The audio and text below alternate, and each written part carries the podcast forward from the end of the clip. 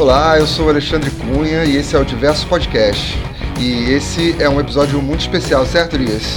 Certo, Alexandre. Olá para todos. Esse é um programa que faz parte da campanha O Podcast é Delas, hashtag Podcast é Delas, que é uma iniciativa criada para inserir e promover mais mulheres na mídia podcast. Essa campanha ocorre sempre no mês de março. Esta é a sua terceira edição. Para encontrar mais podcasts participantes, procure pela hashtag O Podcast é Delas e também hashtag Podcast é Delas 2019 nas mídias sociais e siga o arroba O Podcast é Delas. Estamos nas redes sociais, Facebook, Twitter Instagram. Também no Spotify, Google Podcast e nos principais agregadores de podcast. Muito bem, e o tema de hoje será o trabalho e os desafios dos defensores dos direitos humanos. Para falar sobre isso, temos a ilustre presença da Alice Demarque. Olá, Alice. Apresente-se. Oi, gente, tudo bem? É um prazer estar aqui. Eu agradeço muito o convite de vocês. É, é ótimo saber que tem essa campanha, que vocês estão aderidos a ela, o podcast é dela.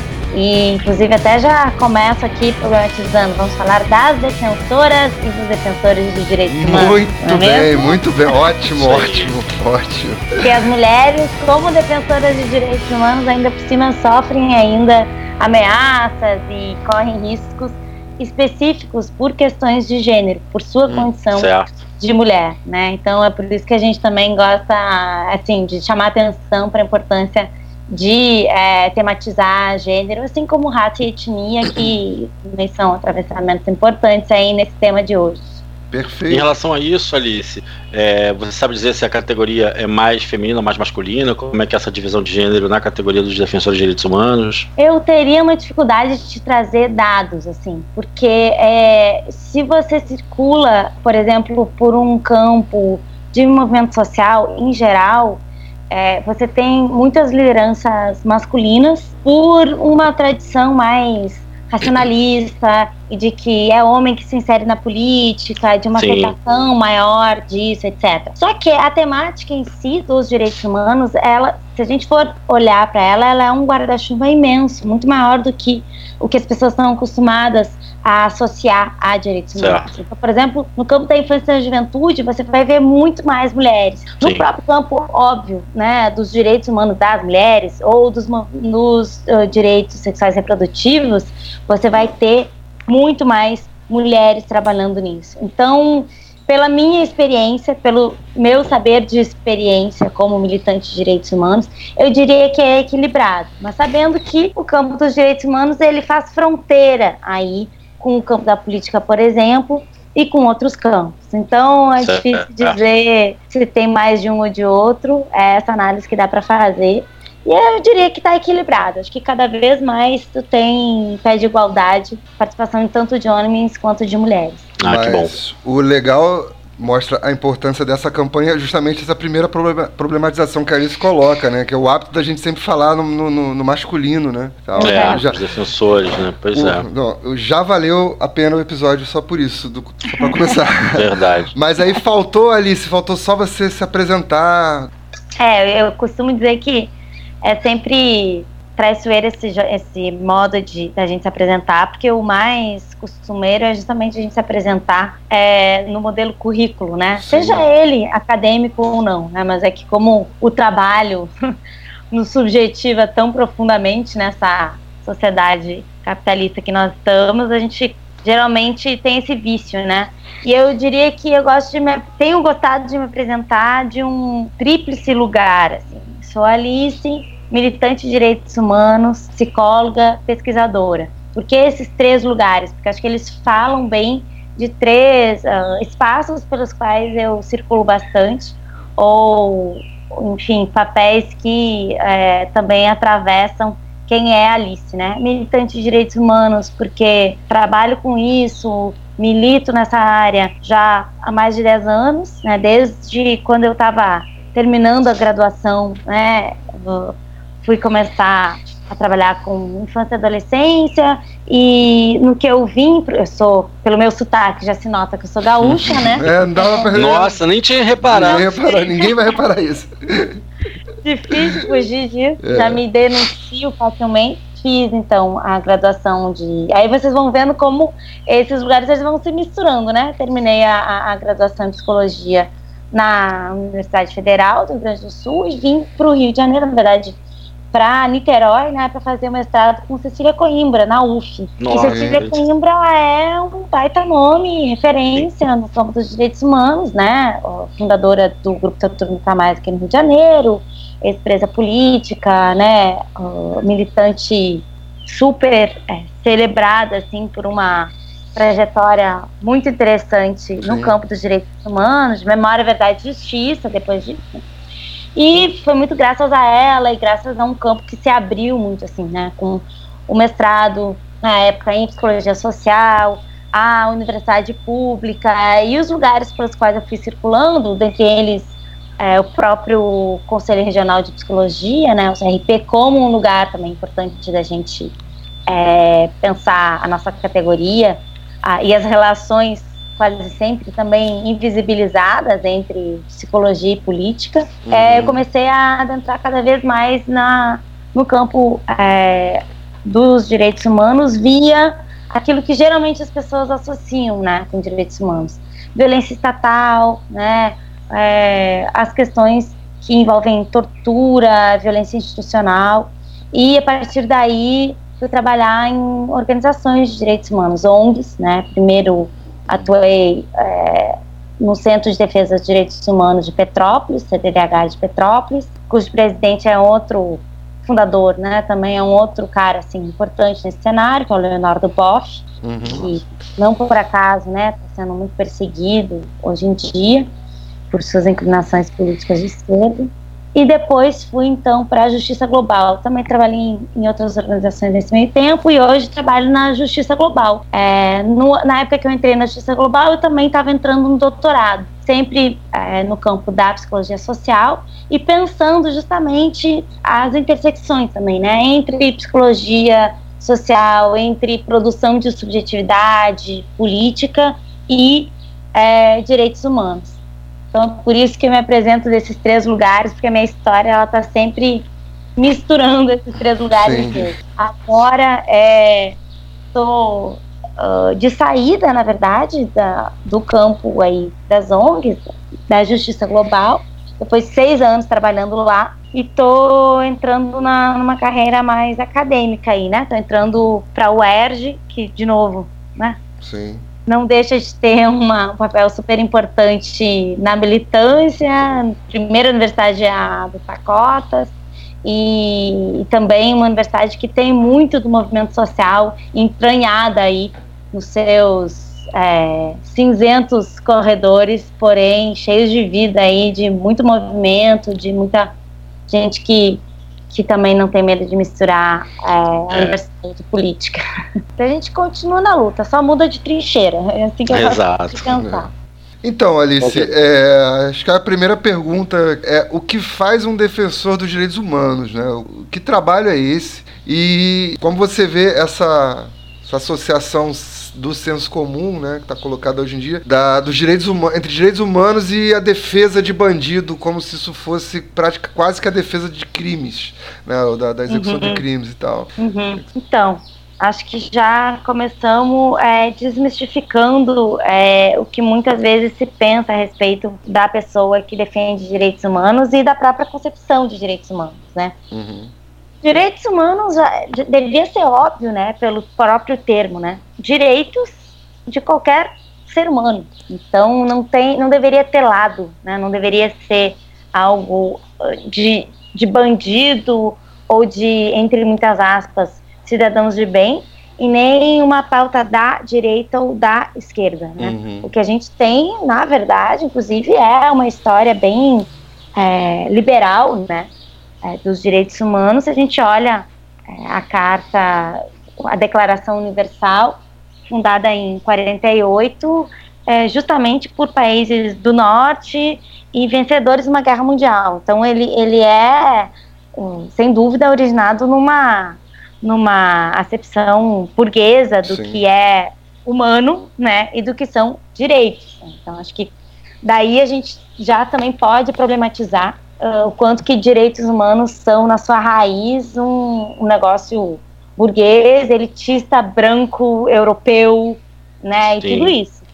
Agora, o que acontece é que nos países é, do sul global, e aí em especial América Latina, Brasil entra uh, nisso, é que como os direitos humanos têm uma, uma acepção aberta e que se oferece como ferramenta, você tem ali na década de 70, a partir das, das ditaduras, ou do acirramento das ditaduras, né, dos governos, eh, das ditaduras uh, empresariais, militares aqui na América Latina, uma apropriação né, dessa, dessa carta, dessa declaração, denunciando as atrocidades, os crimes aí de lesa humanidade que estavam sendo cometidos por esses governos e uma certa apropriação de um campo mais progressista, de um campo mais né, pró-democracia uhum. e sim, por sua vez, mais de esquerda, dessa pauta dos direitos humanos, muito assim, na defesa das atrocidades que estavam sendo cometidas, né,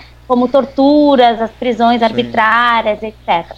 Só que, se você vai olhar quem são as defensoras e os defensores de direitos humanos, eles não são só aqueles que denunciam e lutam contra a tortura e a violência de Estado. Né? Uhum. Ou pelo menos é, é para a gente reparar como que a violência de Estado não está só naquela perpetrada pelas polícias. Né? É, o defensor de direitos humanos, a defensora de direitos humanos, ele, ela vai defender o direito, por exemplo, dos povos indígenas. Né? Vai defender o direito à água, vai defender o direito à terra. Sim, aquele que luta por terra e território é Sim. uma defensora, um defensor de direitos humanos. O defensor de direitos humanos é aquela, aquele que também está chamando atenção, lutando pelos direitos é, humanos das mulheres, os direitos LGBTs, né, o direito, então, direitos sexuais, reprodutivos, o direito, não só o direito à vida, mas a, a os direitos que são é, é, sociais, econômicos, ambientais, culturais. Então você pode dizer que, por exemplo, um pescador artesanal que pesca na Baía de Guanabara e que se insurge contra é, a indústria extrativa que está ali destruindo o ecossistema da Baía de Guanabara e o seu modo de subsistência, que é a pesca artesanal é um defensor de direitos humanos também. Estou falando uhum. até de um caso concreto aqui, né? Sim. Alexandre, mais um Alexandre aí, um xará de vocês, que é o Alexandre Anderson, que é um cara é, é, que Eu fico imaginando. nesse cenário. Eu fico imaginando, Alice, assim, é, como é para os defensores e defensoras dos direitos humanos fazer essa defesa por exemplo, perante um tribunal onde você tem juízes que são brancos, muitas vezes sequer tiveram contato na vida com uhum. essas causas, né? Nunca, talvez pegaram ônibus lotado, nunca tiveram que bater cartão às 6, 7 horas da manhã na fábrica. Como é que é essa defesa? Conta um pouquinho, de repente, de algum caso pitoresco, alguma coisa que você conheça ou tenha passado em relação a isso. Como é que essa, essa barreira é muito forte para a defesa dos direitos humanos em relação aos juízes e ao corpo judiciário como um todo, né? desembargadores e Nossa. por aí?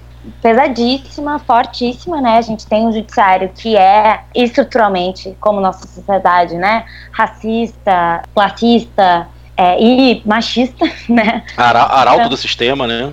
É, e ele é um judiciário seletivo, né? Então Sim. ele vai uh, criminalizar com muito mais facilidade pessoas que não se adequam a um certo modelo de humano, aquela história, né? Do direitos humanos para humanos direitos. Para humanos né? direitos, exato. E os humanos esquerdos. É. e os humanos que não são aqueles que se encaixam na caixinha, de novo, daquele modelo que é este, né, que o judiciário é, também ajuda a implementar. O branco, o homem, o empregado é, exemplar e etc, etc. Você tem uma das principais armas justamente para enfraquecer e barrar a, o trabalho das defensoras e das defensoras dos direitos humanos é o da criminalização.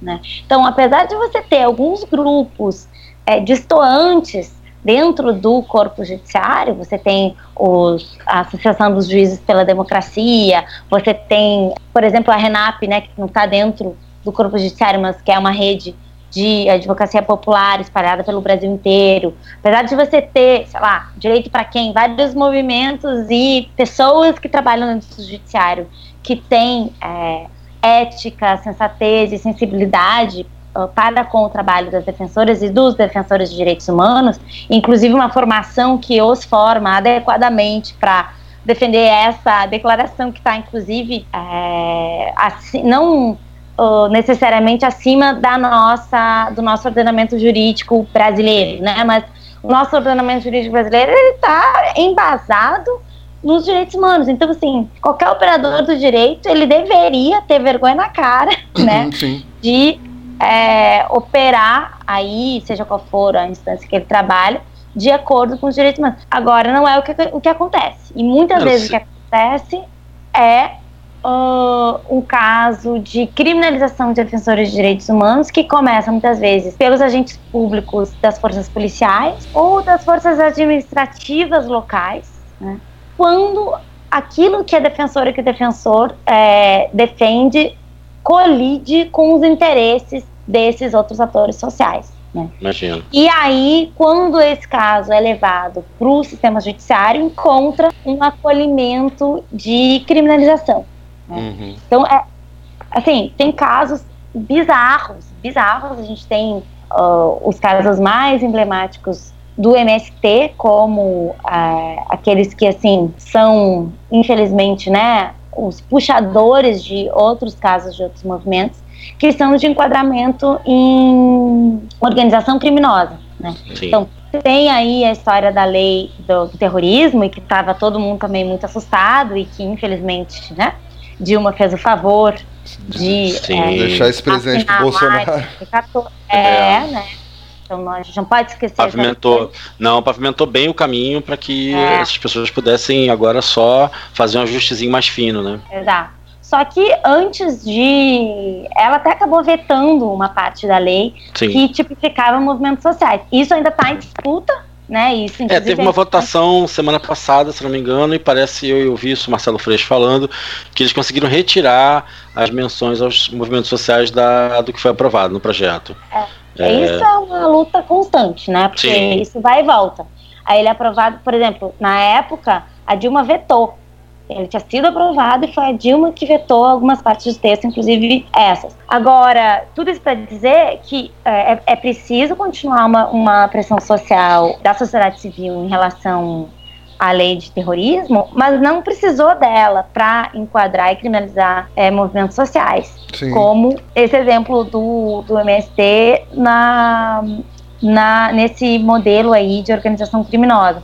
Que, como outras leis, é uma lei que fica muito aberta e depende da interpretação. E aí é que entra o caráter racista, é, classista da, do judiciário, né? Porque daí quando você quiser, você faz uma leitura, uma interpretação e criminaliza esses sujeitos que para você é mais interessante de manter quieto. É sempre uma, uma, uma estratégia para silenciar, né, para uh, deixar com medo e porventura para aprender mesmo, né, como aconteceu com alguns militantes. Sim. Justamente porque o direito, como uma ferramenta do, do Estado burguês, né, do, do Estado de Direito, né, e essa coisa do todos são iguais perante a lei, você é, perante a lei você não tem corte nenhum, né? Você não tem não reconhece essa, essas diferenças, essa basicamente a desigualdade, né? A lei é igual para todo mundo, então as classes, as classes são apagadas. As classes são apagadas, né? Então vai de quem está lendo e quem está interpretando, né? Essa, essa coisa. É. E aí, e aí é a, é a, coisa mais surreal disso tudo, né? Que como você falou, né? os direitos humanos são basicamente a, a, a defesa da liberdade de existir, de viver, que no, em última instância é a bandeira da revolução burguesa, né? Pro, o, o do, do Estado burguês que o que hoje, enfim, pelos avanços aí do capital e tal, ele não consegue manter minimamente essa, essas Exato. garantias, né? É. E, aí, e, aí, tem que, aí tem que fazer é. esse movimento de criminalizar. Sim, é, é, um sistema contraditório em si, né? Como que você vai garantir direito a todos e supor que são todos iguais? Porque uma coisa é você falar, por exemplo, o SUS nos ajuda a pensar nisso é, muito bem, né? Não é, é uh, igualdade como se não houvesse diferença. Você Sim. tem que ter uh, uma política que seja equânime. Então, você sim. desnivela as diferenças que sim são existentes para que todos tenham é, uh, igual oportunidade de acesso. É, é disso que deveria se tratar. Né? Só que no, no Estado burguês, quando você diz que todos são é, iguais perante a lei, você está fazendo uma tentativa forçada de hegemonização Sim. de algo que não pode ser. E homogeneização, mais do que hegemonização, além da hegemonização, tem uma, uma, uma artificial homogeneização. Não somos todos iguais, né? Não Sim. temos as mesmas oportunidades. Sim. Agora, por essas e outras é que os direitos humanos deveriam ser considerados algo bom e do interesse de todo mundo. Quem não quer salvar a água Sim do planeta, né? Quem não quer uh, salvar a Terra no planeta? Quem não, quem não acha que seja interessante para todos, que tenhamos todos saúde, educação, e vida. Por, que, que, por que, que você acha que sofre tanta oposição? Porque muitas vezes o que acontece é que essas defensoras e esses defensores é, denunciam o quanto que governos, né, estados e é, empresas e aí acho que entra também uma, uma questão importante para ser é, trazida assim, à baila, a responsabilidade dos estados e das empresas. Uh, muitas vezes essas defensoras, esses defensores de direitos humanos é, trazem uh, para a discussão questões que, que vão de encontro, não no bom sentido, né? Uhum. Que vão em choque Sim. com os interesses dessas empresas. Então, exemplo, defensoras e defensores do direito é, à água, à saúde, ao lazer, a, ao modo de vida que são afetados por uma grande mineradora, para a gente falar de assuntos. No caso recente. Uhum. E concreto, né? Você tem muitas comunidades, é, sejam elas tradicionais ou não, então, indígenas, ribeirinhos, é, pescadores artesanais ou simplesmente é, comunidades rurais, né? Pequenos trabalhadores rurais lá que estão na sua cidadezinha, na sua cidadezinha no interior de Minas Gerais, em grande parte, né? E lá pelas tantas chega uma grande empresa dessas, uma grande mineradora, né? E a partir aí da nossa legislação de mineração no Brasil, que é uma das mais flexíveis do mundo, não à toa, não por acaso também, você tem explicações históricas para isso, e elas chegam violando o direito à convivência, a, o direito ao lazer e tudo mais. Por exemplo, quando uma mineradora, para falar em caso concreto, né, uhum, uma cidadezinha. Do interior de Minas que recebeu lá uma grande mineradora transnacional, é, ela pode, poderia ser nacional ou estrangeira, e ela constrói lá uma grande barragem, né, para fazer a extração de ferro. Só que essa barragem ela muda totalmente o curso dos rios que irrigam aquela cidade. Você tem a atividade de agricultura completamente afetada. Você tem é, o rio em certas comunidades, que era um lugar de convívio social, de lazer, né? Uhum. O, o, rio que também muitas vezes é aquilo que um, abastece a cidade, né? O acesso à água daquela cidade completamente afetado. E os direitos dessas pessoas relacionados a este rio, que são muitos, estão sendo violados. Como se não bastasse, você também tem o direito à informação violado, porque essa empresa não está emitindo, é, dando informações da maneira que deveria dar para aquelas pessoas em relação ao que a grande obra que vem por aí, porque uhum. essas obras elas têm etapas, né? É, e não esclarece a população. Mas a população ela não é consultada sobre Nunca. essas construções. Então, só nessa pequena frase que eu falei, você tem uma série de direitos que estão sendo violados dessas populações. E eu não falei de polícia em, lugar, em momento nenhum. Sim. né? Mas assim. Falou de trabalhadores, como, né? De pessoas comuns. Sim, de pessoas que estão lá vivendo na sua, na sua comunidade. É, só para né? ajudar no exemplo, assim, em janeiro eu fui até a Bahia de carro, aqui de Macaé para lá. Então a gente passou por, pelo Espírito Santo e desembocando ali já o Rio Doce. Então, uhum. a, as cidades que viviam do turismo ali, isso é uma coisa que a miopia é tão ah. grande que as pessoas não percebem. As cidades que eram, são pequenas cidades e que foram destruídas pelo, pela, pela barragem de Mariana. Então, assim, o rio veio destruindo tudo e as cidades que viviam basicamente do turismo foram devastadas. Hoje o turismo está é, em baixa absoluta lá naquela região, e isso, obviamente, afetou a renda das pessoas, das prefeituras. É uma reação em cadeia gigantesca. Então, assim, ficar nessa coisa de que só defende bandido é, é de uma miopia atroz, né? Não dá para você achar que isso não vai afetar outras coisas. É, é, o capitalismo trabalha em cadeia. Então, sinto muito, companheiros. Não tem como achar que uma, uma, o estouro de uma barragem vai ser só ali, vamos lá recolher uh, os rejeitos e acabou. Não, pelo contrário. Agora, você imagina que cinco pessoas dessa comunidade aí no interior de Minas se insurgem contra essa empresa e começam a denunciar. E, na verdade, elas começam a se articular e buscam também articulação com movimentos sociais que têm, que atuam nesse campo, como movimentos atingidos por mineradoras, movimentos atingidos por é, barragens, né? É, movimentos é... atingidos por mineração, no caso, né? Sim. Essas pessoas ali... começam a incomodar a empresa né? E a empresa começa a ver essas defensoras e defensores de direitos humanos como empecilhos para o progresso da sua obra. É nesse ponto que elas então que defensores e defensores podem estar é, atrapalhando esses esses atores aí, respondendo a sua pergunta, né? Eu só ia complementar que o Estado é, e a administração local ela tem um papel importante uhum. nisso, porque, claro, uma mineradora desse tamanho, uhum. ela chega prometendo muita grana para essa prefeitura, para essa Câmara de Vereadores, para a população em geral, claro. Né? Uhum. Então, nesse sentido que também, daí as pessoas estão querendo, não que a mineradora saia, mas que simplesmente cumpra com Sim. seus deveres, elas vão ser achincalhadas, às vezes até pelo seu vizinho, pelo seu colega, pelo seu familiar, dizendo assim: Poxa, mas você não quer o progresso para a cidade? Mas, poxa, você não quer que esses empregos cheguem sim, aqui? Sim.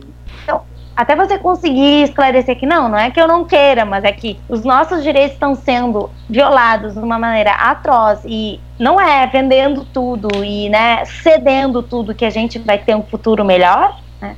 Até você explicar isso, as pessoas já estão numa, num movimento de deslegitimação, de sim, criminalização. Sim. De ataque mesmo. E Alice, é, é, está falando, estou lembrando aqui de um, de um episódio do Anticast que eu ouvi de, sobre Brumadinho, que tinha um hum. morador lá da região tal, que era ecólogo também. E, uhum. e, e, uma das coisas que, que ele falou que eu achei é, triste, né? Porque é, o, o, grau de violência da, da, daquela tragédia, né? E aí a questão era é, as pessoas que a cidade vivia em, em torno da, da, da, da, mineradora, né? É, é uhum. depend, dependem economicamente disso. Então, assim, com toda aquela uhum. tragédia, aquela morte, aquela tragédia ambiental, aquela coisa toda, ele falava conversar com as pessoas e as pessoas ficarem preocupadas como vai ser sem a empresa. Em última instância, a pessoa entra num grau de alienação ou desconexão né, com, com, com, com aquele lugar, com aquela vida, né, com aquela coisa toda, que ele fica preocupado, mas como é que vai ser minha vida sem a empresa? Não é sem o rio, sem a floresta, sem. Sem, sem os vizinhos, né? O grau de dependência né, que, que fica na mão, né? Sim, e, e, isso assim, que no caso específico das mineradoras, diferente de às vezes outras empresas, a mineração é uma, uma atividade extrativista que tem fim Sim. e que depois não tem volta. Ou seja, é você tirar metade de uma montanha, é. né? Objetivamente. Você tira a metade, o, o, tampo de uma montanha inteira, extrai todo o minério que você quer tirar dali e depois você deixa a, a barragem de rejeitos lá para sempre. É. Entende? Você não volta a ser como era antes. Não é uma fonte de energia renovável. Então não tem é, uma sustentabilidade nisso. Não é como talvez você, sei lá, uma empresa de celulose, vamos supor, né? Que é quando, uhum. por exemplo, o caso lá no Oeste Paranaense, a gente tem, né, acompanha também é, caso de é, trabalhadores rurais, pessoas é, sem terra que estão em acampamentos, em alguns casos assentamentos, já, já foram, uh, já receberam o benefício legal da posse daquelas terras, mas que tem um conflito com empresas de celulose. Beleza. O cara ainda consegue dar uma resposta que é assim: não, olha só, eu tenho uma responsabilidade aqui com esse lugar, eu vou fazer reflorestamento. Claro que aquele reflorestamento uhum. nunca vai ser como original. Mas em anos e anos, se você conseguir né, responsabilizar uma empresa, e aí é que entra o papel do Estado, né? Sim. O Estado que tem que é, garantir, trabalhar para que a legislação dê conta de que o dano que aquela empresa vai fazer, social e ambiental, seja reparado, então que ela apresente um programa de sustentabilidade, de reposição, de recolocação dos recursos, etc, etc recuperação do local, etc. No, no caso da, da, da celulose vegetal, ainda tem uma certa margem, assim, é uma atividade que tem, é, que te permite um pouco mais de flexibilidade, mas eu não uhum. sou especialista, agrônoma, Sim, ambientalista para falar muito a respeito disso. Uhum. O caso da mineração é que chama em especial a atenção, porque aquela empresa, um dia ela vai sair de lá. O minério acaba. Sim. Então, essas pessoas que, por exemplo, né, foram soterradas por, um, uma... Olha o preço que se pagou. Sim. Né? É a mesma coisa a Samarco, mesma coisa a Vale, que tem milhares, para não dizer assim, realmente milhões de pessoas afetadas pelas suas atividades, não só no Brasil, mas é, África, especificamente Moçambique, é um lugar assim bem é, emblemático de como que não só a mineradora, as barragens, as ferrovias da Vale, você tem os Dourados Carajás como um exemplo também, né, uhum. de um caso você faz esse tipo de atividade e depois não tem mais volta. Então, assim, não é pouca coisa para a qual a gente chama atenção. Não uhum. é por nada que nós esperneamos tanto, né? Quer dizer, é porque esses crimes ambientais, né? Acho que não precisamos mais chamar atenção de que não é acidente, né? É crime, é crime ambiental. Sim, sim.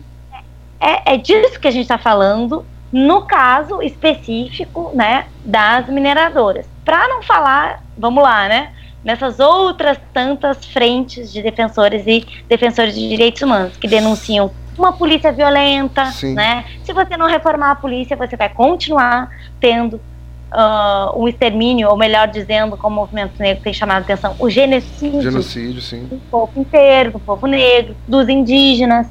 Então, assim, não é mimimi, não é pouca coisa, e envolve realmente uhum. é, necessidade de uma, do envolvimento de sociedade civil e Estado de uma maneira muito séria. Sim em relação à atuação da, da, da, entidade, no caso da Justiça Global, é, é vocês uhum. atuam na, na, com o conceito de multidisciplinaridade, né? Cada um na sua área, né? Def, na defesa é. dos direitos humanos. Então, os psicólogos, advogados, imagino que tá, é, atuam em conjunto, né? De acordo com, com, os casos e tal. Eu queria perguntar como é que é isso, assim. Mas, assim, uma, uma parte você falou, né? Eu acho que nesse, nesses grandes casos, né? é, é, que, que, movimentos se organizam e tal. Mas assim, como é que os Sim. casos chegam? É, é, é, tanto se tem casos individuais, coletivos, coisas que não têm esse, esse grau de grandeza, de visibilidade Sim. pública, como é, que, como é que isso se dá? Como é que é essa dinâmica do cotidiano ali do, do, do, do trabalho? Tá. É, sim, é, é, exatamente. Você, sim para tudo que você disse. Assim.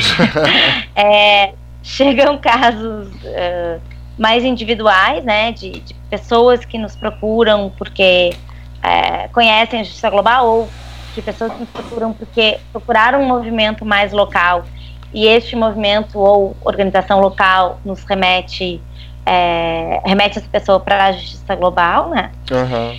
É, e de fato, assim, nós somos uma a, a justiça global, ela existe desde 99. Então nós estamos fazendo 20 anos. Sim.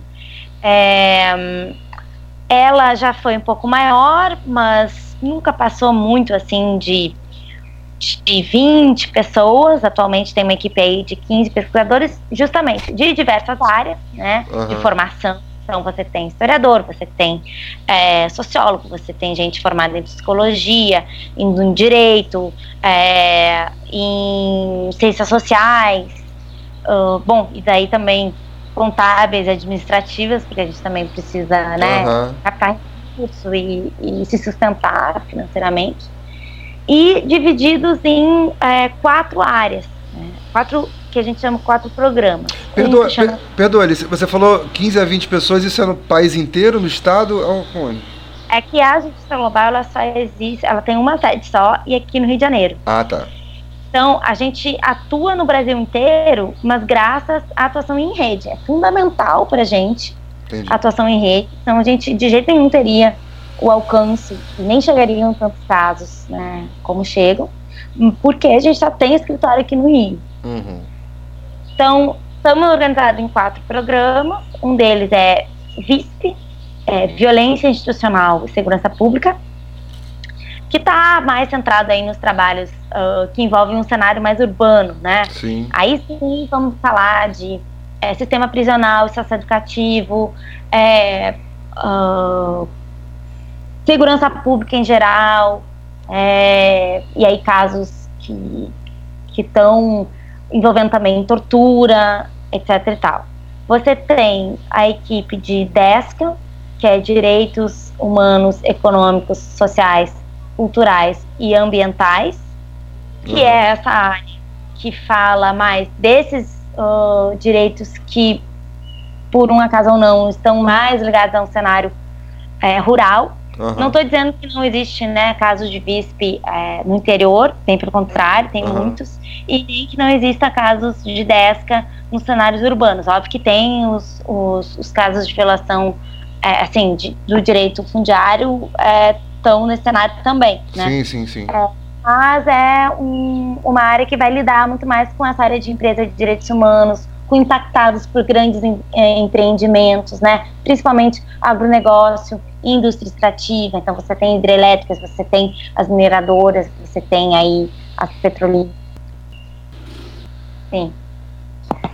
É, bom, é, então, assim, violência institucional e segurança pública, uh, DISP, DESCA, né, direitos econômicos, sociais, culturais e ambientais, uhum. é, que lidam mais com, digamos que VISP lide mais com direito à vida uh, diretamente, uhum. né, quando a gente está falando de tortura, de execuções sumárias, de desaparecimentos forçados uhum. e casos que é, envolvem isso. E direitos é, DESCA, no caso, está mais ligada a atingidos por grandes empreendimentos e grandes empresas, etc.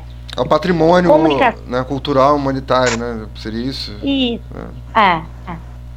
E, é, e aí também nisso entram muito mais casos, por exemplo, de indígenas, quilombolas uhum. e é, populações tradicionais. Né?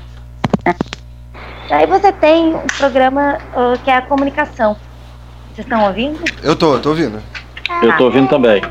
A comunicação, ela já foi assim uma área mais de estratégia da, da justiça global, assim, né? É, a comunicação como assessorando as outras áreas. Mas tempos para cá a gente tem pensado a comunicação é, politicamente como uma área. Por mais que a gente não toque falta sobre a democratização da comunicação, ela pensa politicamente todas as, é, as áreas e, e que a gente sofre. E por fim, a área que eu tô, eu comecei lá em VISC, mas agora de uns 3, 4 anos pra cá, tô na área que se chama justamente defensoras e defensores de direitos humanos. Que pelo, pelo nome você já já deram notar que é uma área que se transversaliza também com as outras. Porque onde que tem defensora e defensores de direitos humanos? Em todo lugar, né? Sim. Então, quem, enfim, está na favela defendendo o direito do morador de ir e vir sem é, é, operações violentas e abusivas da polícia é defensor de direitos.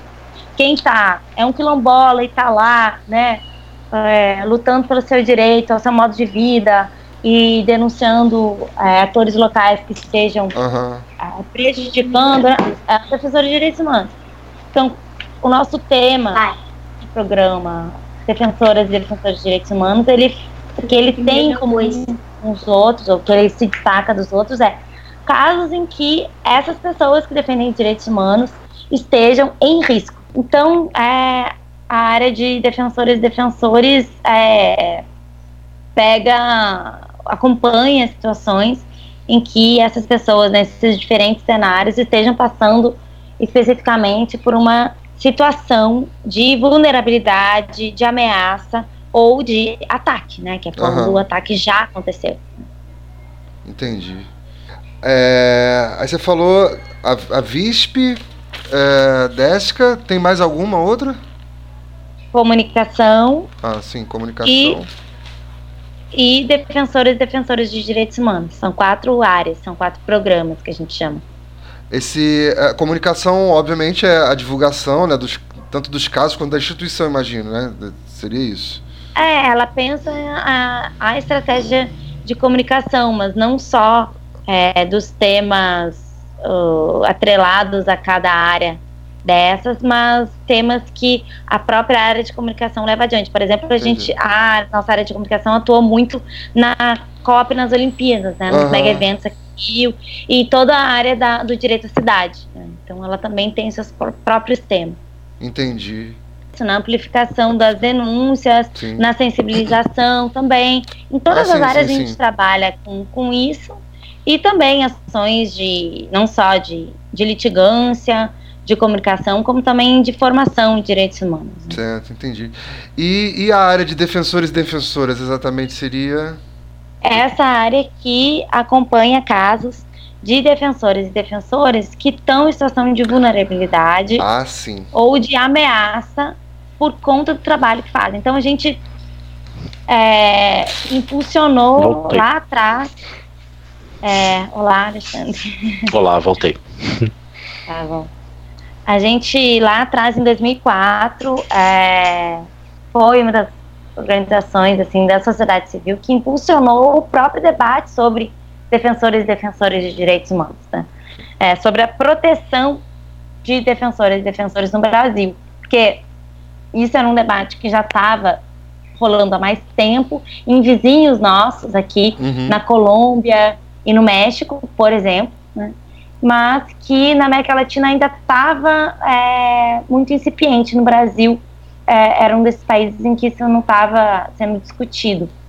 E aí houve uma série de conferências é, latino-americanas é, com apoio da uh, Comissão uh, Interamericana é, de Direitos Humanos, com a ONU, então a OEA e a ONU principalmente apoiaram essas uhum. conferências e esses congressos para que o debate fosse difundido tanto na sociedade civil quanto principalmente nos estados, ou seja, para que os estados, os estados-nação, né, os governos, eles é, adotassem políticas de proteção a defensoras e defensores de direitos humanos.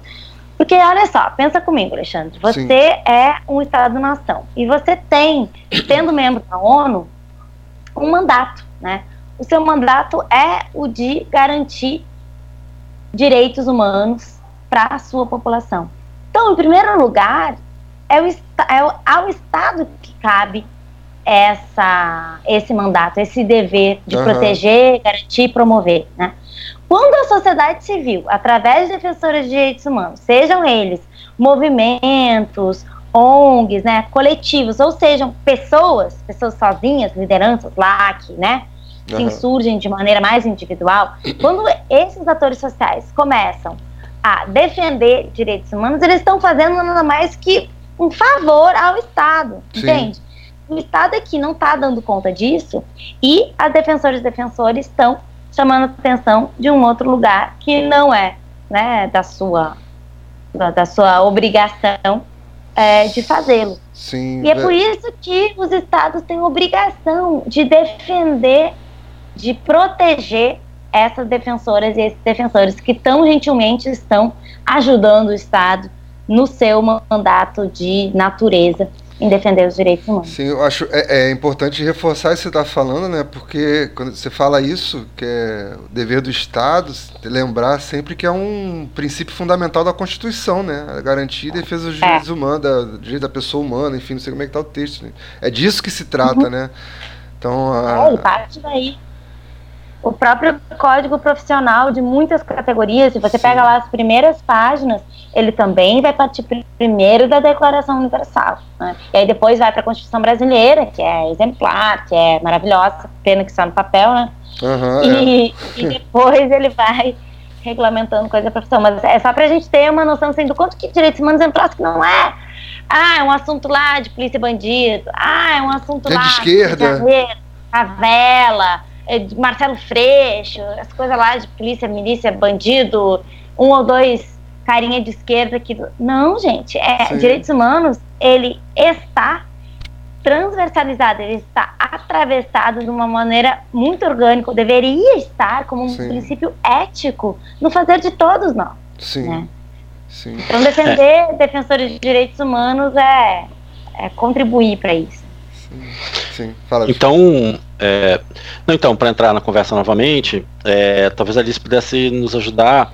Assim, eu sou professor do ensino profissional tecnológico aqui no IFE de Macaé, e essa discussão, se não for é, nós lá de ciências humanas puxarmos essa discussão em sala, ela não está muito presente é, no currículo como um todo. Então talvez você possa nos ajudar a como inserir essa discussão na educação básica, né, que é uma coisa que vem tendo muita oposição por parte dos setores mais conservadores e tal. Como é que isso a gente pode trabalhar esse programa de estudos aí em direitos humanos e tal? Ah, eu acho que tem muitas entradas possíveis, assim, o legal aí nessa hora é legal a gente acionar aí nossos companheiros, companheiras bem mais é, competentes assim do que eu, até, na, mas com os quais eu aprendi muito, também sendo aí reivindicada a missões como essa que você falou, Alexandre, de educação e direitos humanos, Sim. é a galera da educação popular, né? Quer dizer, Sim. a educação popular ela te oferece também ferramentas muito bacanas e como direitos humanos é esse guarda-chuva enorme você tem muitas entradas. Assim, como que a gente identifica é, que direitos humanos fazem parte da nossa vida, né? Bom, eu ir à escola já é eu, eu estar tendo acesso a um direito fundamental, né? Eu me alimentar adequadamente é eu estar tendo um acesso a um direito humano. Eu pegar o transporte para ir para a escola. Então, toda a mobilidade urbana, ela é também uh, um item uh, que faz parte dos direitos humanos, né? Então, você trabalhar uh, com ferramentas da educação popular e, e sabendo que o campo em si dos direitos humanos é esse campo imenso que faz parte do cotidiano das nossas vidas, é, eu acho que você consegue é, trabalhar de, de maneiras muito diversas. Além disso, você tem vários vídeos assim bem interessantes é, na internet sobre direitos humanos e numa linguagem mais acessível para trabalhar com sim, sim. no ensino fundamental. Mas ó, tem pano para manga. No próprio site da Justiça Global, no site da Anistia Internacional, né? A Agência Global é uma entidade que atua. Justiça é, Global. Perdão, perdão. É, a Justiça, a Justiça Global, Global, tem está tem, tá fazendo 20 anos e é uma das entidades que atuam nessa área de direitos humanos no país, certo? É, tendo que a Justiça Global, a Agência Global perdão, a justiça global é uma trincheira, certo? Na defesa dos direitos Sim. humanos. Né? Depois que vocês estabeleceram essa, estabeleceram essa trincheira, né? Cons conseguiram avançar é, é, é, na garantia dos direitos, enfim, como é que. Como é que... Eu, sei, eu sei que assim, né? Isso é, dentro dos limites das possibilidades, porque assim, é um trabalho muito árduo. Né?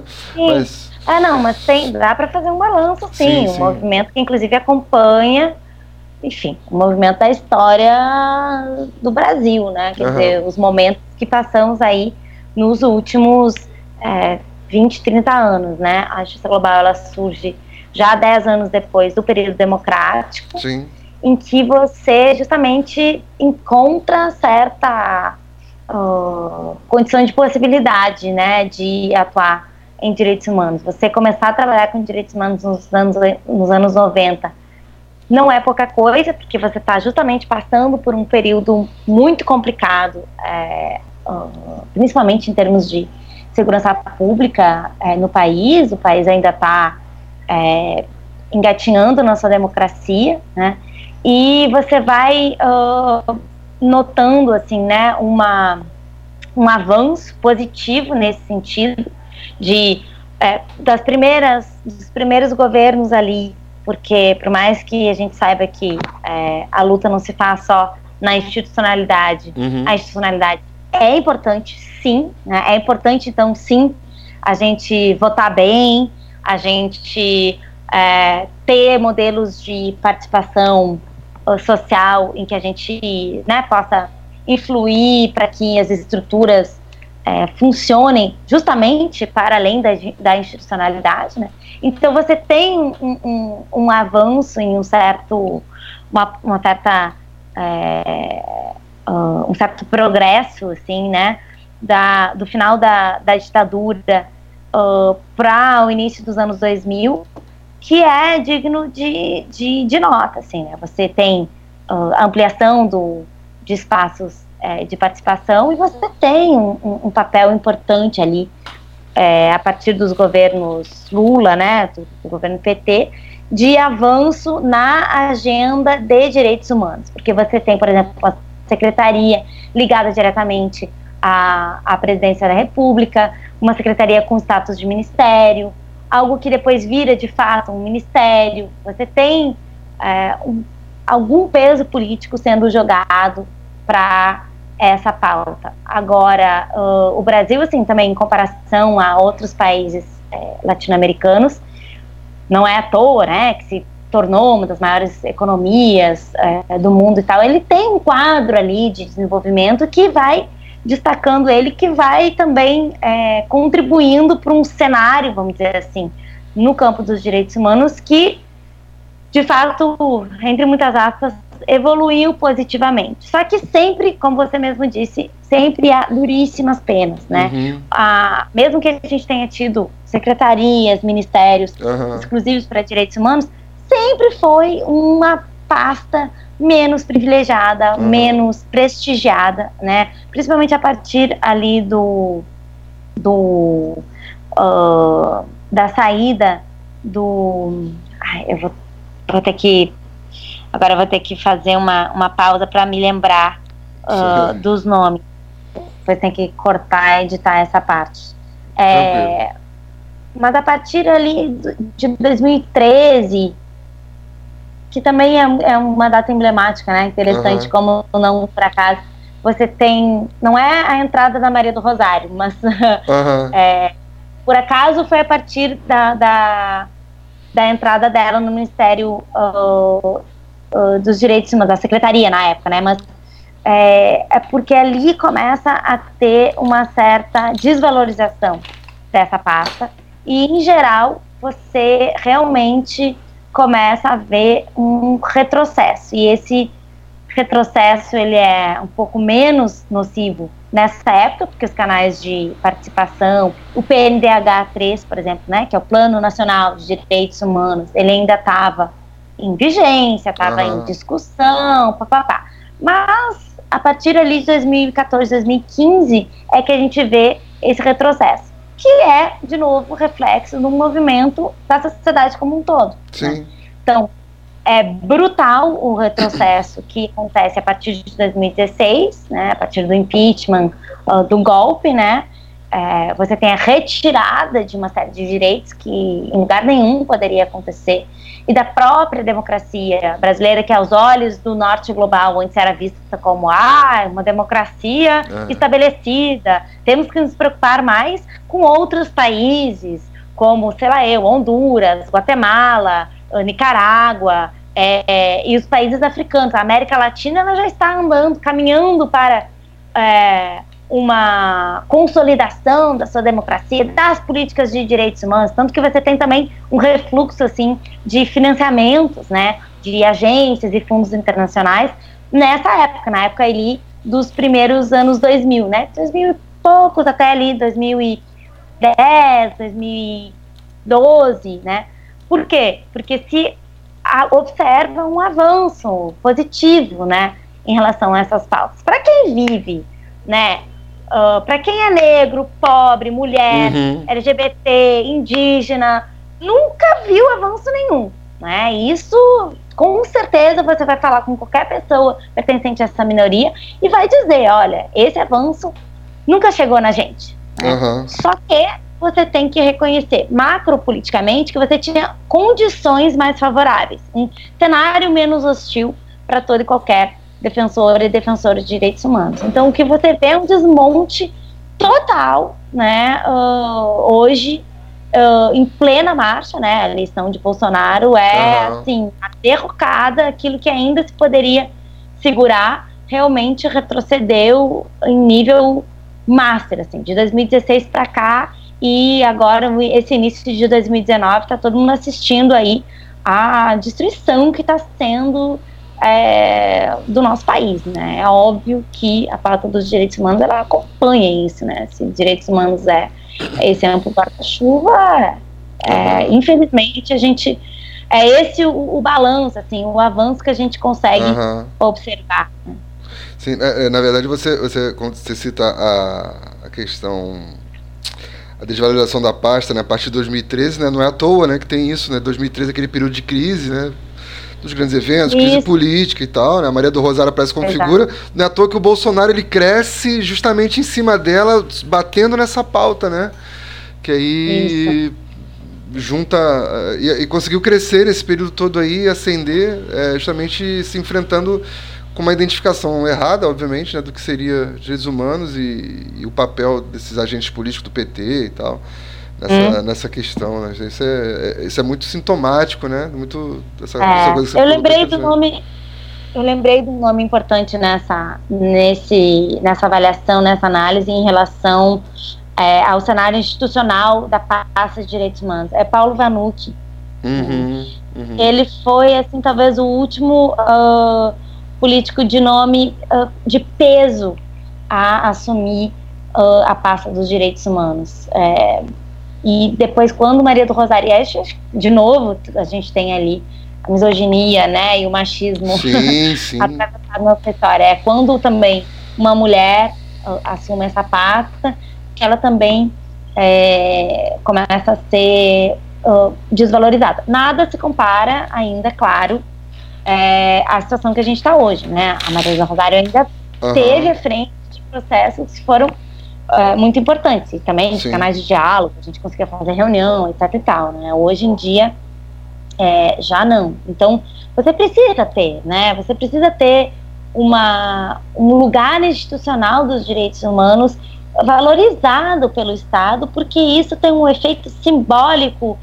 difundido é, em todo o tecido social que, que é super importante. Acho que é isso que as pessoas às vezes não, entendem, ah, mas tudo bem o Bolsonaro dizer que direitos humanos é uma besteira e que a ONU é um antro de é, esquerdopatas comunistas, porque foi essa frase que ele fez, né? Uhum. Tudo bem, a ele dizer não tem importância nenhuma. Não, tem sim. A gente está observando número recorde de ataques a defensores de direitos humanos nesse ano de 2019. E isso vem já de uma, de uma de um, de um histórico de 2018 e 2017. Em 2017, o Brasil foi o país que mais matou é, defensores é, ambientalistas, ou socioambientalistas, no mundo.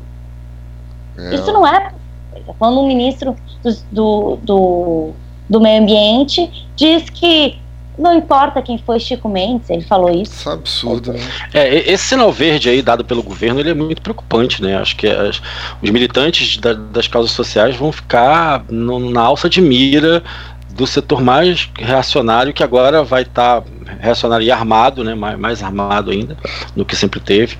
Isso vai ser sempre. Né? Na medida em que você é. tem uma vereadora, vereadora eleita no Rio de Janeiro, Sim. não é em São Tomé das sei lá quem, entendeu? É, é Rio de Janeiro, um, um lugar que uh, já ocupou o lugar de capital federal desse país por muitos anos, né? Um lugar que tem todos os olhares, o, o foco, a visibilidade. Uhum. Você deixar claro que é possível de matar, assassinar, né? Através, inclusive, ao que tudo indica as, as, as investigações, de uso de forças é, de agentes do Estado, paramilitares, é, exatamente. Tá? Isso é muito grave. Isso instala um, um, ambiente hostil para todo o resto é, das defensoras e dos defensores de direitos humanos. Então, assim, vamos viver, vamos viver. Sim, a tendência é piorar, mas a gente já está vivendo isso. Sim. Né? Então, é importante a gente é, chamar atenção para isso, para a atualidade desse cenário já em voga, né? Não, eu acho que é isso. Uh, acho que Alice lembrou o caso da Marielle, assim, é importante a gente é, colocar isso em pauta, porque daqui a poucos dias vai completar um ano sem solução e sem caminhamento do caso, né, desse brutal assassinato da Marielle. É, é caso que é, nos deixou muito abalados, né, para quem Sim. já trabalhou com ela. Eu conheci Marielle uh, dez anos atrás, quando eu cheguei no Rio de Janeiro e comecei a militar no, em direitos humanos, porque uh, seja na Justiça Global, seja em outras organizações, nós trabalhávamos muito próximas da Comissão de Direitos Humanos uhum. da ALERJ. Né? E a comissão, como é, é seu dever, né, como órgão público, né, cumpria com esse, com essa tarefa. Né? É, e Marielle estava na comissão aquela época, depois continuou por bastante tempo. Então, nós acompanhávamos, como eu estava trabalhando mais em VISP, o trabalho é, de parceria com eles era muito grande, muito forte. É totalmente diferente uma comissão de direitos humanos emitir, por exemplo, um ofício é, cobrando é, celeridade, uhum. é, ética e qualidade. Por exemplo, um trabalho de perícia, né, numa chacina do PAN, numa, né, num caso desses de, de uso abusivo é, de força, no uhum. caso da segurança, do que você ter um, um ofício da comissão. Muito, o peso é muito diferente de um ofício, numa notificação, de uma ONG. Sim, né? Por mais sim. que você esteja Anistia Internacional, Justiça Global, você não tem o peso institucional. Então, é, ela e a equipe que estava uh, aquela época e que, bom, também a equipe atual, que, que ainda está na comissão, sempre fizeram um trabalho muito importante, muito competente e simplesmente não estavam fazendo mais do que a obrigação, né? Então, acho que isso é importante da, da gente lembrar. E quando ela foi é, brutalmente executada da maneira que foi, é, foi um baque muito forte, assim, nos deixou a todos assim abalados demais e justamente elevou esse nível de risco uhum. a, às alturas e tivemos que trabalhar muito, inclusive já naquela noite, porque as pessoas estavam apavoradas, né? Sim, sim. Arielle, é, foi, foi, foi uma linha que foi cruzada que era, era um limite, né, cara, de você assassinar um parlamentar, assim, uma coisa que você só tinha visto em outros momentos da história brasileira, e assim, você percebe que aquele crime tem a marca das milícias, a marca dos poderes do Estado, das forças de repressão, e que isso agora, com esse governo, dá um salto de patamar, né?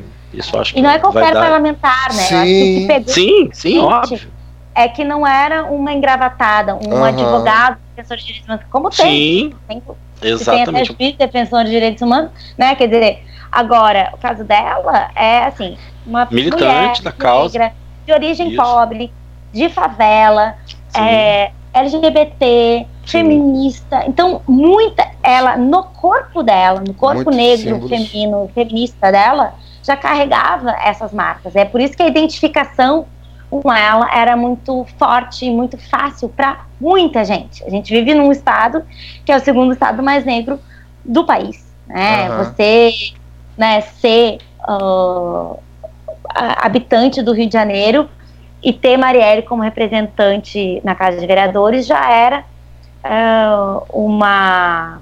Um, um, já tem ali muitos elementos de identificação com as pessoas, né? Ela foi super bem, bem votada e tudo mais. Né? Então, assim, a gente está o tempo inteiro junto a outras organizações exercendo assim uma pressão muito grande, né, muito forte, mas ao mesmo tempo para que as investigações andassem, né, avançassem, é, com confiança também na uh, na polícia civil, no grupo de investigação que estava o que está atuando para que fosse feito da melhor forma possível, é, com os elementos necessários. Só que também é nosso dever, é, cumpre a, cabe a nós esse papel, né, uhum. de é, é acionar uh, organismos internacionais como é, a Comissão uh, Interamericana de Direitos Humanos e outros atores para fiscalizar uh, essas investigações e o Ministério Público, Polícia Civil, etc., Polícia Federal agora, né, enfim, já que se ampliou aí o, o, o cerne da investigação para que ela esteja ocorrendo da, da forma adequada. Mas como, inclusive, já vem sendo revelado é, na mídia, o buraco é muito mais embaixo, como a gente desde o início suspeitou, né? Pelas características do, do crime, como foi feito, o planejamento, a meticulosidade com que se, se pensou a, o assassinato dela, é óbvio que envolvia muito peixe grande. Uhum. Então, é sempre muito delicado falar nisso, porque no que a gente fala, a gente também, né, se, se coloca. alvo. Pois é. Então, é fundamental que esse caso avance e que é, os assassinos sejam, é, o caso seja esclarecido, os assassinos sejam responsabilizados, não só quem executou, quem mandou, sabe? Porque se não formos ao cerne disso, é muita gente que fica ainda sob risco e fica esse recado de que isso é permitido. Né? É, a impunidade é vai, vai, permanecer, né? Extremamente grave. Agora, grave. Alice, apesar desse recado, né, dessa, dessa, enfim, dessa, dessa execução, enfim, e, e, e, desse choque, eu lembro perfeitamente do, do dia, na hora que eu vi a notícia, eu estava distante de, de, pessoas ligadas à militância, à política e tal, hum. mas assim, foi, foi é, surreal, assim, o clima que se abateu, assim, caiu assim a ficha, tem alguma coisa estranha acontecendo, o negócio ficou esquisito. E aí você vai conversando com as pessoas, aí vai vendo nas redes sociais, aquela foi um clima muito, muito, muito, muito, muito pesado mesmo, foi um, foi um período bem, bem, bem, bem complicado, né, de, se localizar ali. Imagino quem estava na causa, quem está na, na, atuando, assim, como deve ter sido barra, barra, barra. É, eu queria, mas eu queria perguntar o seguinte, assim, eu, eu, eu, eu eu tendo a acreditar, antes de perguntar, vou falar, eu tendo a acreditar que, apesar da dureza do golpe, né, da, da, da pancada, uhum. é, eu acho que, assim, a, a, a, as imagens, por exemplo, logo depois né, do, do Sim, da, da, da, ocupação da Câmara, da, da Cinelândia, da, da, ah, do Centro Rio, é, o, o, o, o, funeral e tal. Eu acho que aquilo ali foi uma expressão de força e, e potência e, e, e, uhum. de, de, de convicção de, de, de, de, luta que eu acho que é, a gente não está não tá derrotado, eu acho que de alguma forma está servindo para fortalecer o movimento em vários aspectos, assim. Mas eu, eu, eu, eu queria que você dissesse o que, que, você acha, assim.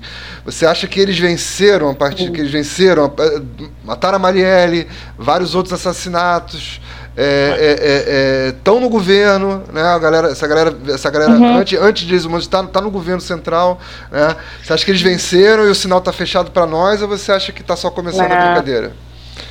É, não, acho que, bom, aí entra para quem curte signos, né? Vou dar aqui uma, uma palhinha de que você está falando com uma sagitariana, com ascendente Opa. em Ares. Então, Ele não chegou ainda. o otimismo será o último a cair. Mas eu, eu fico muito alegre, assim, realmente eu agradeço muito a, a, a intervenção do Alexandre nesse sentido, é, do Oliveira, né?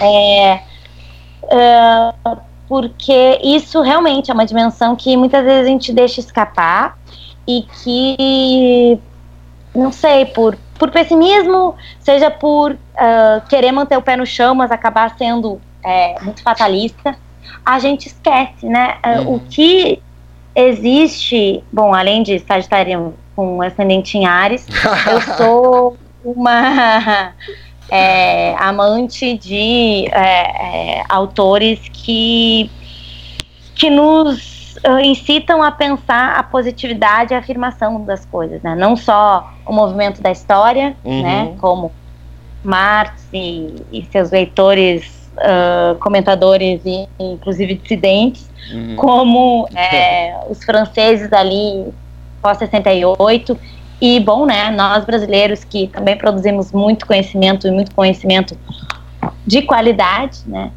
e, mas entre eles uh, tem o Foucault, né, e ele vai dizer que a resistência ela é sempre primeira em relação ao poder, né, em relação ao exercício de poder enquanto dominação do outro. Então, a própria, o próprio assassinato de Marielle, a gente também tem que ampliar o nosso olhar e ver o quanto que diversas pautas é, uh, que estavam invisibilizadas, né, de minorias, de resistências, de coletivos autônomos, de outras formas né, de luta, elas ganharam campo, elas estavam em expansão. Uhum. Tanto é que Marielle se elegeu com um número expressivíssimo de de votos.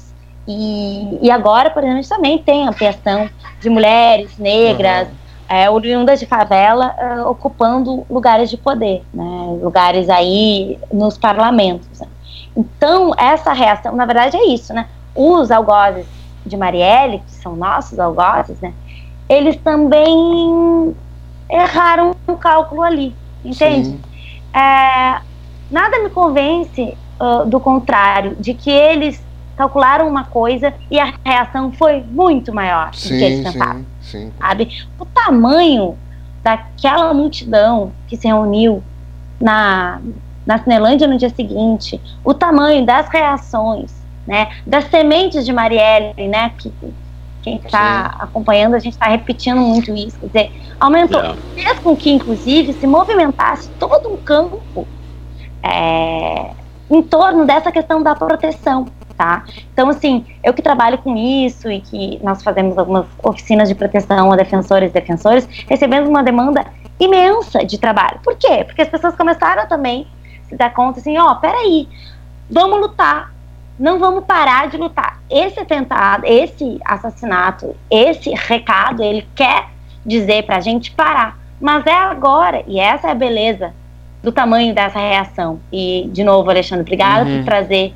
essa dimensão para. Assim, tipo, a, a, reação foi assim: não vamos nos calar. Claro que teve medo. Se não sim, houvesse medo, sim. não haveria saúde. Né? Medo também é um sinal de saúde. Mas assim, todo mundo é, voltou os seus olhos, os seus corpos, a sua energia, os seus recursos para pensar, beleza, como nós vamos seguir trabalhando, lutando, militando, porque a gente está falando de campo que, bom, de gente que trabalha e ganha salário por isso, mas a gente uhum. também está falando de militantes, né, que estão voluntariamente no movimento. E pensa assim, bom, como que a gente se segue com mais é, segurança, com mais proteção, com mais é, estratégia, com mais. Cara, você tem que se adequar a essas condições, você tem Sim. que ser sagaz para continuar lutando e se protegendo. Então, todo mundo está pensando em estratégia de proteção, em estratégia de comunicação, em estratégia de visibilidade, né? Uhum. E, e, ganhando um novo fôlego, né? Ganhando um novo fôlego. Quer dizer, se Marielle, fazendo o trabalho que fazia, atrapalhava tanta, incomodava tanta gente, ah, então isso é um sinal é, que nos injeta mais força ainda para lutar, continuar ou lutar ainda mais. Tem gente que nunca tinha pensado em militar e que se tornou defensora, defensora de direitos humanos depois do acontecido com Marielle. Uhum. Então acho que em muitos sentidos esse esse esse tiro saiu pela culatra deles, sim. Então não, eles não venceram. Na verdade, eles é, venceram uma batalha e nos devastaram, não tenha dúvida. Mas a, a a demonstração da capacidade de resposta desse campo da maneira mais ampla que a gente pode pensar esse uhum. campo é extremamente positiva sim e, e acho que traz um, um amadurecimento importante para esse campo inclusive mesmo depois da, da, da, dessa, dessa derrota também nas eleições etc tal.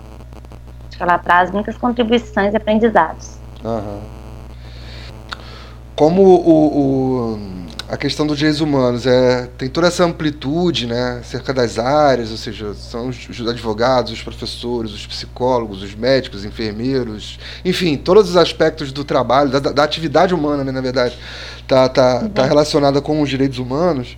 Então, uhum. e, e, como é, deveria, né, entendendo, deveria ser né, uma, uma, uma concepção hoje indiscutível né, da, de todo mundo, né, todo mundo não admitir violência, violação é, significa também que todo mundo é potencial agente, defensor, defensora uhum. dos direitos humanos, né?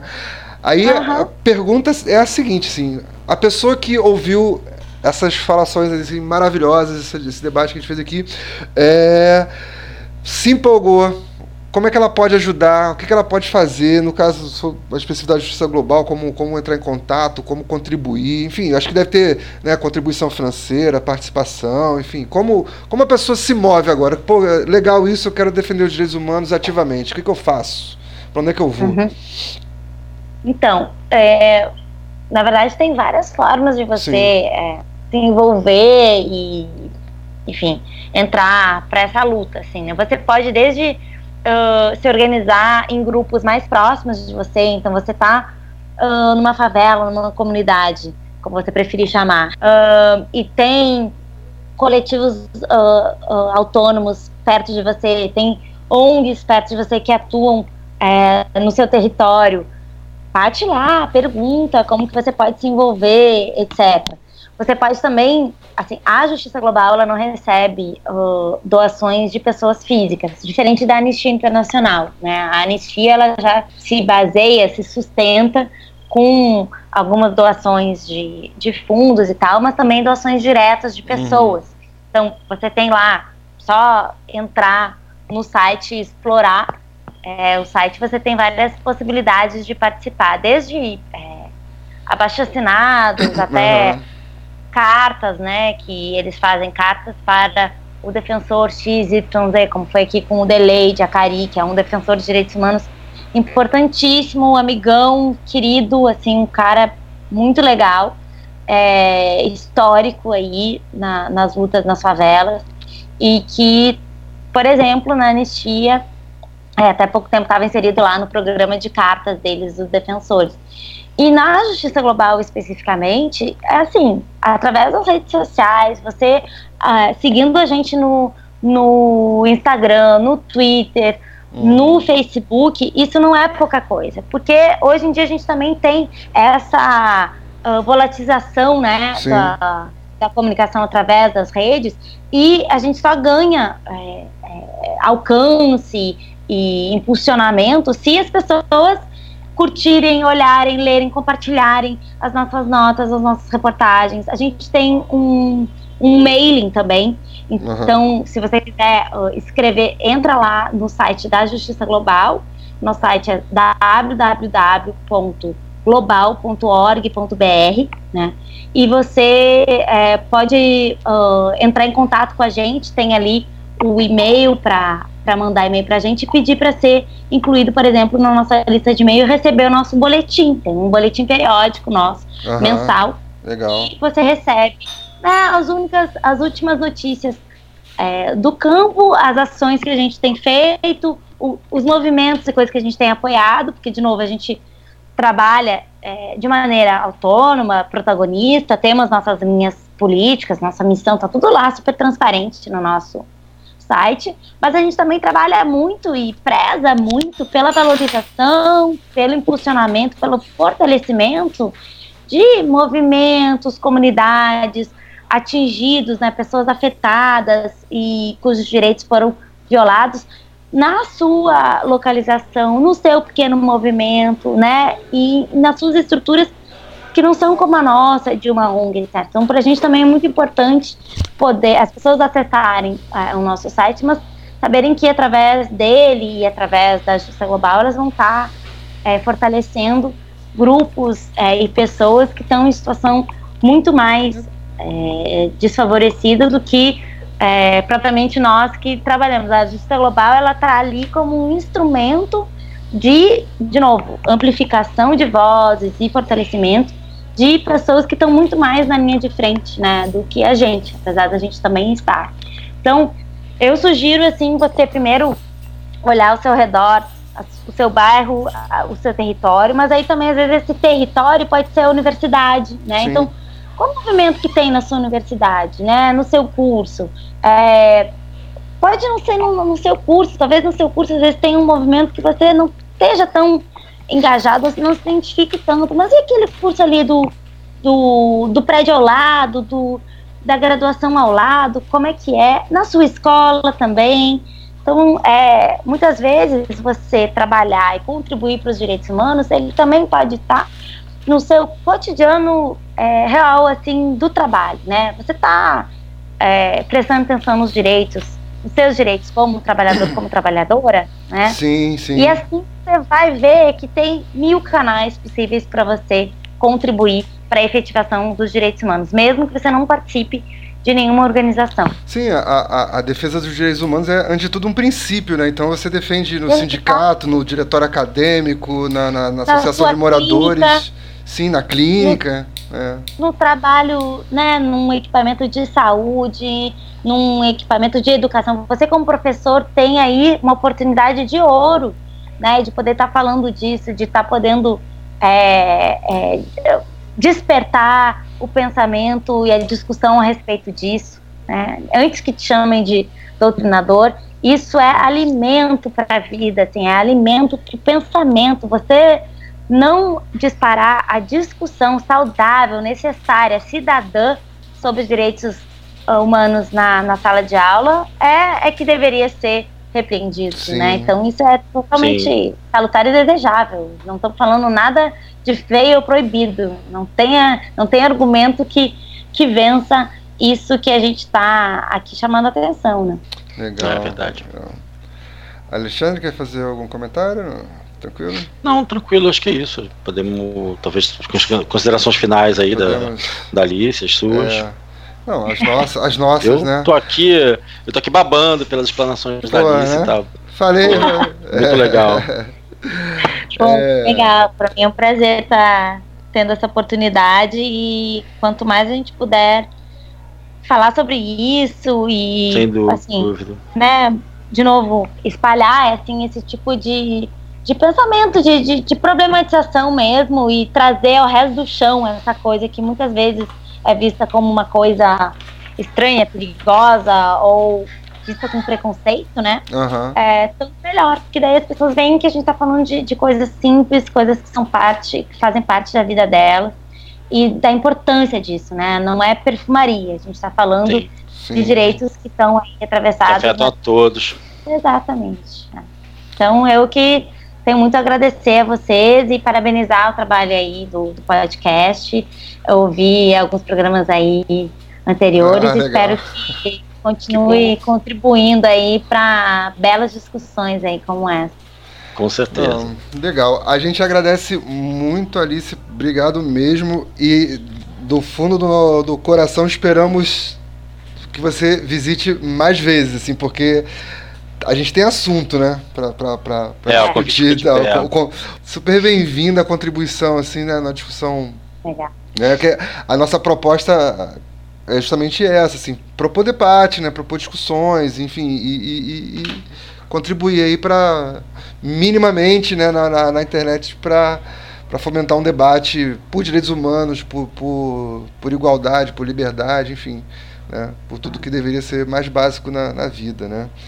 Então é isso. Alexandre, Beleza. quer dar o seu tchauzinho? Não, tranquilo, valeu. Alice- Alice quer muito, deixar- Muito, muito. Alice quer deixar contato, rede social, você, você, você divulga, como é que é? Twitter, Instagram, essas paradas você tem? Se alguém quiser te Eu- procurar, falar, não. Quem quiser procurar assim a Justiça Global ou me procurar através da Justiça Global, pode. E aí eu acho que eu posso deixar meu e-mail, né? Acho que e-mail Sim. continua sendo uma coisa um pouco mais ah, tranquila da gente divulgar. Então aí vai. O meu e-mail é Alice Demarque, se escreve tudo junto. E o Marque se escreve M de mãe, A-R-C-H-I. Marche, os Certo. cariotas. Marcha. Arroba gmail, é, Alice Demarche, arroba gmail.com. Aí quem quiser me Perfeito. escrever, trocar uma ideia, aí rola. Ótimo. Show de bola.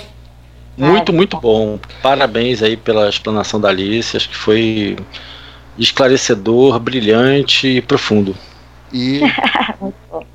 e que bom que a gente pode contribuir para essa campanha do é, podca- o podcast Ah, é sim. delas 2019.